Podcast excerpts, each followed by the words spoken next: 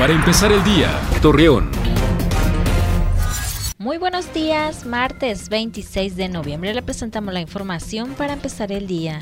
Luego de que habitantes de Torreón bloquearon la vialidad del Boulevard Revolución, porque algunos accesos fueron cerrados por la construcción del Metrobús, Sergio Lara Galván, secretario del ayuntamiento, informó que será el próximo viernes cuando las autoridades lleguen a un acuerdo con los afectados después de que algunos espacios públicos fueran dañados por las protestas en contra de la violencia que viven las mujeres, Eduardo Sáenz, director de Servicios Públicos de Torreón, dio a conocer que se tendrá más vigilancia en estos lugares para evitar que estos actos vuelvan a presentarse.